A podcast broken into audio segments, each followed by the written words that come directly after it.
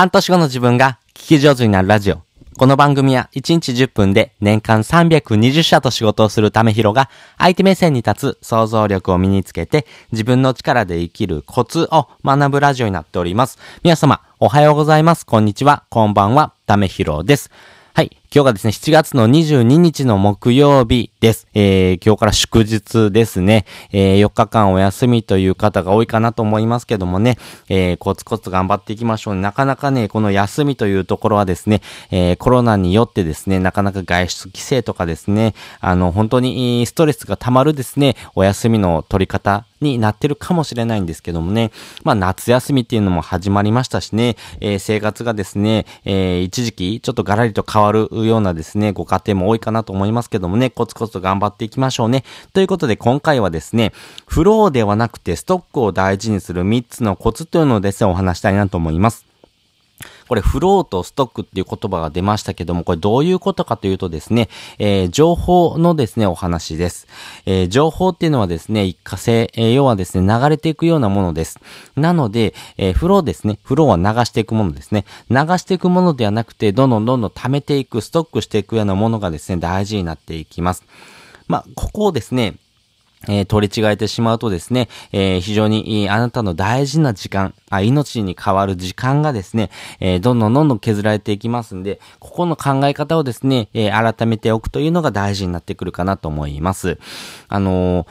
例えばなんですけども、え、例えば芸能人の不倫とかですね、えー、〇〇の会社が潰れたとかですね、そういうふうなですね、一過性の情報ではなくて、えー、ストックされる情報をですね、大事にしていくというところをですね、えー、詳しくお話したいなと思っております。で、先にですね、三つコツをお話ししておきますと、一つ目がですね、えー、情報よりも教養、二つ目、古典、三つ目、アウトプット。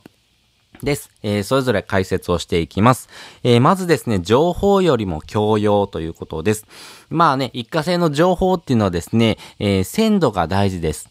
要はですね、え、その情報っていうものはですね、え、今、だからこそですね、価値があるものなんですね。情報っていうのは早いからこそですね、価値があるものなんです。そうですよね。だって、えー、今ですね、例えば芸能人の不倫とかって、今だからその話題になってるわけで、えー、1年後、10年後とかにですね、その不倫の話題って出ますか？出ませんよね。そのようにですね、鮮度というものがですね、情報には、えー、プラスアルファで、えー、乗ってきます。でもですね、この情報っていうのはですね、えー、5年先、10年先も使えるかっていうと使えません。使えないものがほとんどです。じゃあどうしてったらいいのかということなんですけども、それよりも教養というものをですね、磨いていくものが大事になっていきます。この教養ってとこはですね、えー、5年先、10年先でも使えるものがたくさんあります。これをですね、えー、身につけておくだけでですね、あなたの人生がガラリと変わっていきますし、この教養っていうところがですね、えー、いろんな引き出しがあるとですね、あなたの人生がより良くなっていくということがあります。特にですね、本を読んでですね、えー、学ぶことが大事になってくるかなと思います。まあ、本以外にもですね、えー、旅とかですね、あとは人の出会いっていうところがですね、新たな教養にですね、加わってくるのかなと思うんですけどもね。例えば旅であればですね、えー、その地域にしか行えー、行くことがですね、えー、できないような文化とかですね、京都っていうような文化とかですね、ローマっていう文化とかですね、そういうのをですね、肌で感じるとかですね、えー、そういうふうなものを学んでいくっていうようなですね、えー、ものも教養ですし、あとは人との出会いですね、えー、自分が憧れる人のですね、え言葉を聞いてとかですね、その人とですね、会話をしながらですね、え今後のですね、自分の人生設計なんかを見直していくというのもですね、一つ教養に当てはまるかなと思います。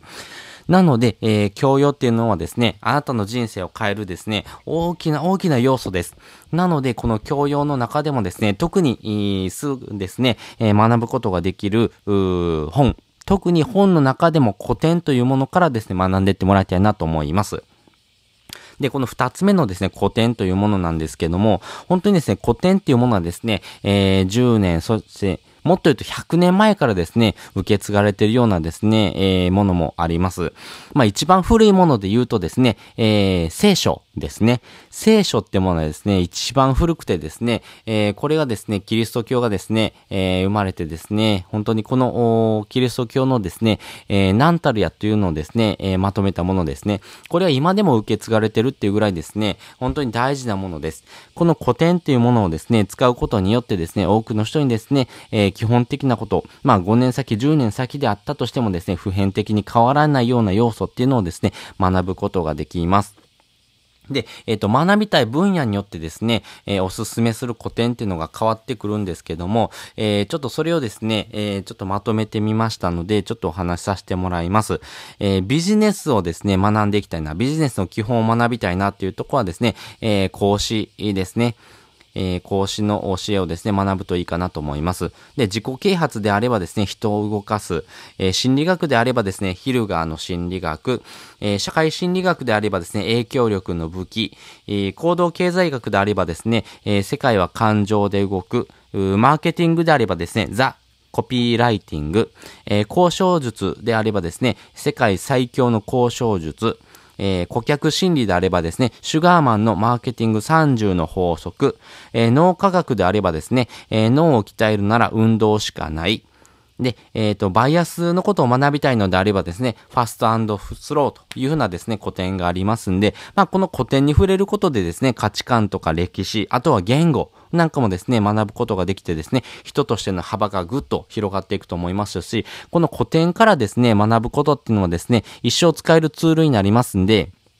本当にですね、本っていうのはですね、えー、1500円から本当に高いものだと7000円ぐらいしますけども、あの、ものによってはですね、これ一生使えるので、えー、一生分って考えたらですね、非常に安いなと思いますんでね、それをですね、えー、情報としてですね、仕入れてですね、それを自分のですね、えー、価値観、えー、自分のですね、知識、教養にですね、えー、どんどんどんどん溜め込んでいくと。いうことができますんで、まあそういうのをですね、えー、活用してもらいたいなというふうに思っております。で、三つ目です。えー、古典を学ぶときにはですね、必ず、必ずしてほしいのが、アウトプット前提で学ぶということです。まあ、このインプットするっていうのが大事なんですけども、えー、一番ですね、えー、学習してですね、えー、その学習が定着するのがですね、人に教えるときです。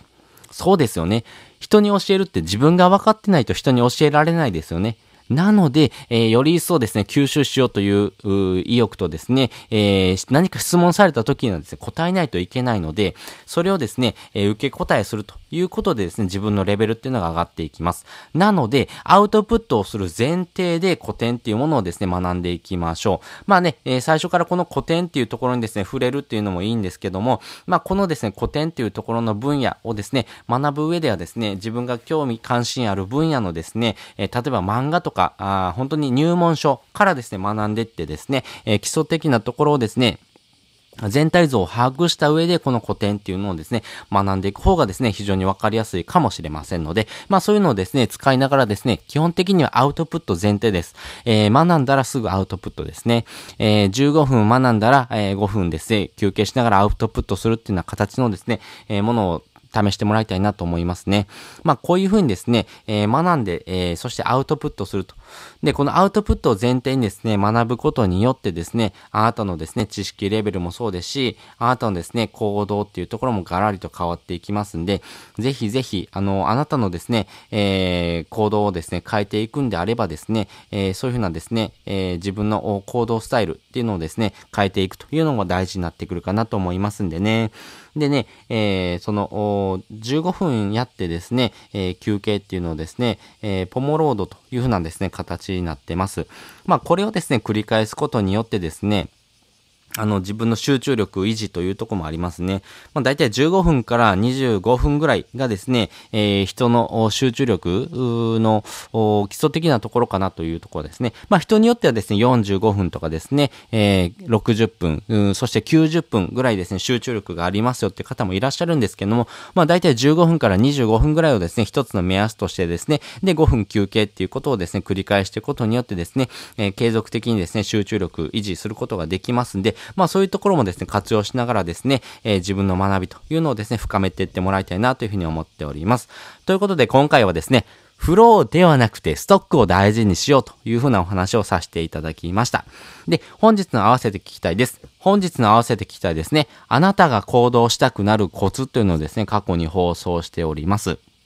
まあ、これはどういうことかというとですね、えー、まあ、端的に言うとですね、やらない理由を削っていくっていうことがですね、あなたが行動したくなる要因です。えー、それがどういうことかというのをですね、えー、知りたい方はですね、こちらの放送をですね、え聞いてみてください。まあ、これをですね、聞くとですね、やっぱり自分がですね、え学んだことをですね、え実際に行動していくっていうところのですね、過程にですね、活用することができますんで、あなたの知識レベルをですね、ぐんと上げながらですね、えその知識のですね、幅をですね、ぐんと広げていくくためにはですね、えー、そういうふうな行動っていうところも大事になっていきますんで、ぜひぜひそちらもですね、合わせて聞いてもらうと深く理解ができるかなというふうに思っております。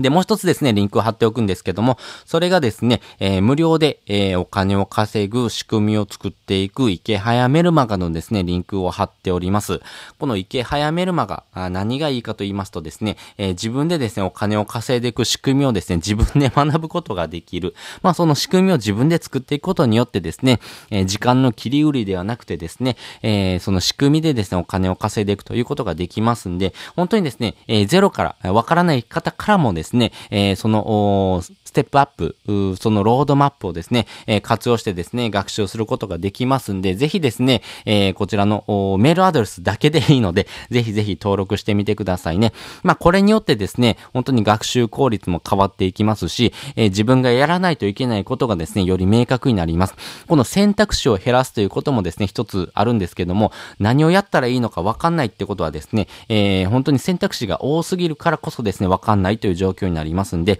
この選択肢を減らしてですね、あ、これをやったらいいんだなっていうことがですね、